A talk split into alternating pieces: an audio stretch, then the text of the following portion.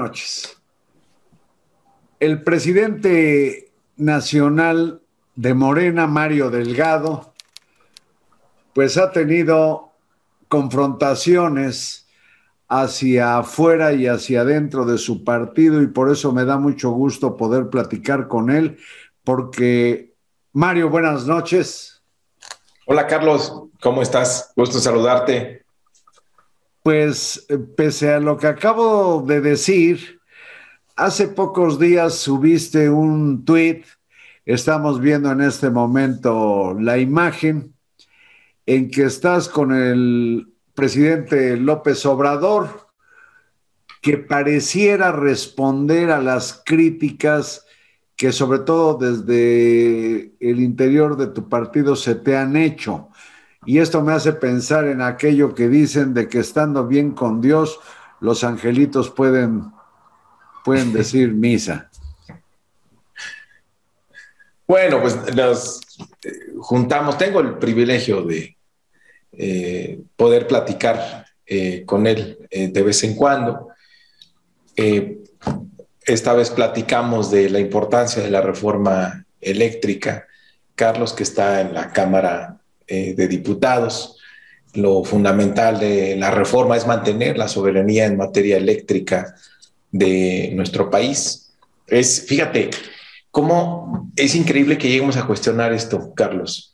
No podríamos explicar el desarrollo de México, no podríamos explicar el México moderno sin la presencia de la Comisión Federal de, Electricidad que ha llevado pues, la luz, la electricidad a todos los rincones del territorio nacional. ¿Te imaginas un, modelo exclusivamente basado en el mercado, pues seguramente habría muchísimas más comunidades en México sin acceso a la electricidad. Entonces el fondo es garantizar la soberanía en materia eh, eléctrica, que ahora esto se considere como un derecho humano y me parece que es eh, una reforma eh, importante. También el presidente estaba muy contento, debo decirlo, con la aprobación por parte de los diputados de la ley de ingresos, porque se sostiene su promesa de no aumentar impuestos, de no endeudar al país y de no eh, seguir aumentando el precio de los energéticos, lo cual es un esfuerzo del gobierno. Y toda la recaudación tendrá que ver con mejorar la eficiencia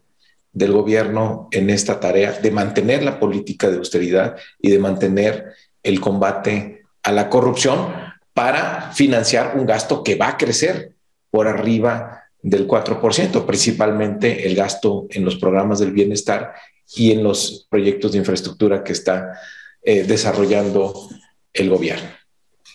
Fíjate qué eh, prudente he sido escuchándote todo el rollo que te has aventado, cuando eh, pues para mí lo más relevante en lo que tiene que ver con Mario Delgado es que el fundador del movimiento Regeneración Nacional te tiene confianza.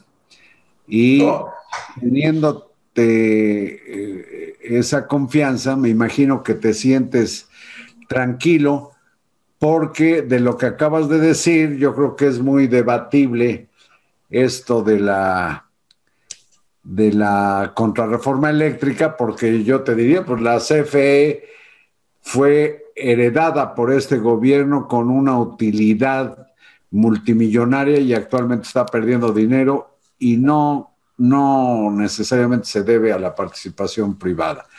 Pero bueno, es materia de discusión que tendrá que resolver el Congreso. No, bueno, por eso pierde dinero, justamente por los contratos que tiene. Pero a ver, regresando a lo que dices, pues a ver, es un gran privilegio, Carlos, tener la confianza del presidente en, las tareas que estoy realizando, pero también es un, es un gran compromiso porque sé muy bien lo que representa este movimiento y cómo se formó y todo el esfuerzo que ha significado las vidas también que han ha costado este eh, movimiento. Entonces mi compromiso es, es muy grande con que este partido eh, siga creciendo, siga siendo útil al momento histórico que estamos viviendo. Y yo lo que entiendo es que lo que nos toca ahora como partido es tener al pueblo organizado.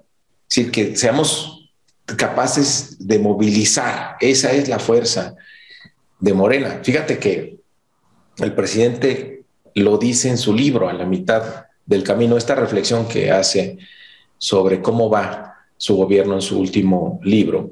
Él, que es un amante de la historia, un gran conocedor de la historia de México, revisa por qué falló el, proyecto maderista, ese breve periodo que hemos tenido en nuestro país donde vivimos una democracia. Híjole. Que solo se compara a lo que estamos viviendo ahora. ¿Y sabes cuál es su conclusión, Carlos? Dime. Su conclusión es que le faltó partido, le faltó organizar al pueblo que apoyara esa causa, por eso quedó tan vulnerable. Pero no había las... Por eso el, pueblo permaneció indiferente, porque no se atendieron las causas sociales. Entonces, lleva esa reflexión a hoy, Carlos, ¿cuál es entonces la responsabilidad de nosotros como Morena tener el pueblo organizado, que no falte pueblo organizado para apoyar este proyecto transformador? Sí, pero Mario, lo siento, me pones el balón y yo te digo, pues también el mundo era otro. Sí, la, la Tierra no era plana, pero no había la tecnología o las tecnologías que permiten ahora una comunicación prácticamente instantánea entre amplios sectores de la población. Pero decía yo que has tenido eh, pues confrontaciones eh, por fortuna verbales, así es la política, pues en los días recientes, para empezar con, con el PRI, que parece ser que sin votos de diputados del PRI, cuando menos por la Cámara de Diputados, no, no transitará, dicen ustedes, la contrarreforma eléctrica. Entonces no entiendo para qué los asusas, para qué, para qué les picas el orgullo o el amor propio, Mario? A ver, Carlos, yo soy dirigente Morena. Mi tarea es ser eficaz en las batallas electorales que tengamos enfrente.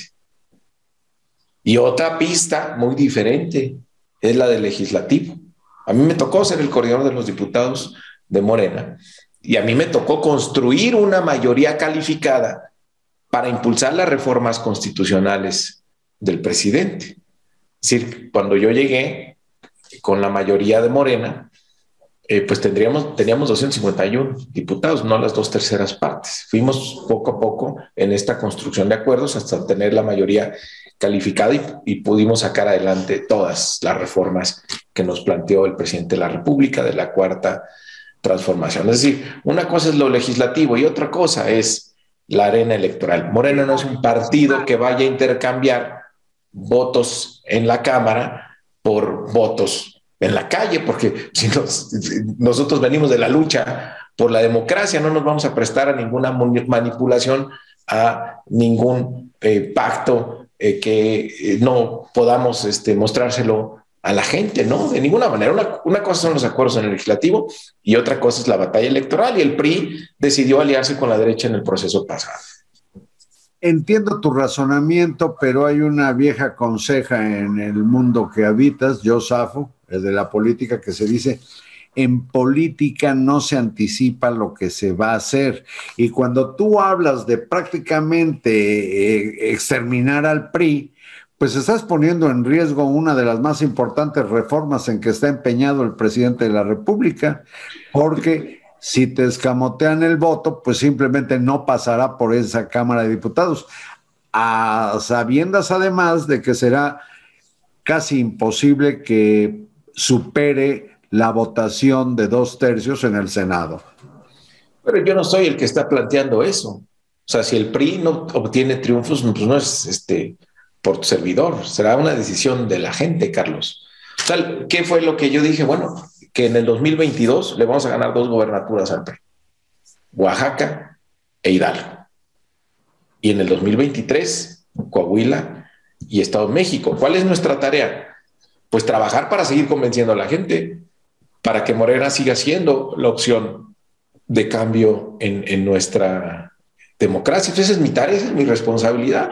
Hay otro dirigente de partido, Carlos, que dice, no, pues ya perdimos todo. Pues, sí, Marco Cortés. Allá él.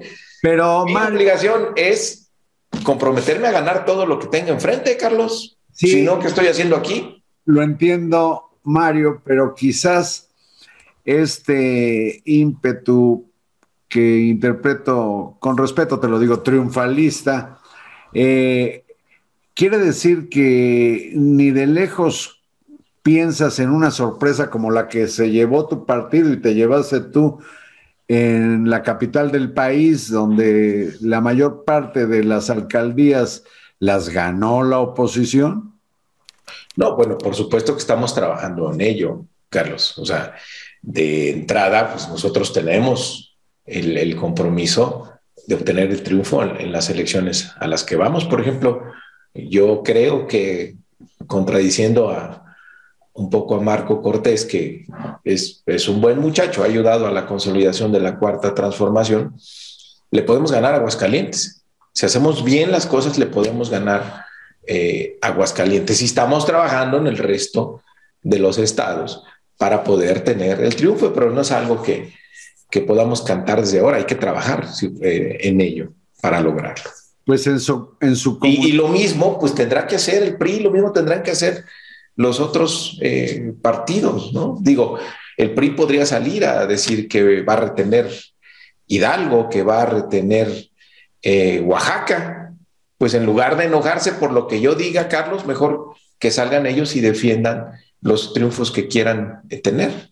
Pero lo que sí es que no se puede andar pactando cosas en el legislativo y pretendiendo que tenga eh, algún intercambio en lo electoral. Eso pues, Morena. Pues de, pactos, de pactos en el legislativo, el PRI dice que tu actitud dinamita la posibilidad de acuerdos en el Congreso.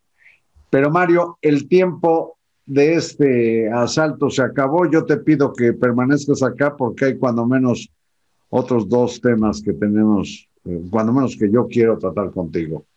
¿Aguantas aquí? Claro que sí, con gusto. Gracias, Mario Delgado. Muchas gracias a ustedes. Gracias a ti, Carlos. Gracias y hasta mañana.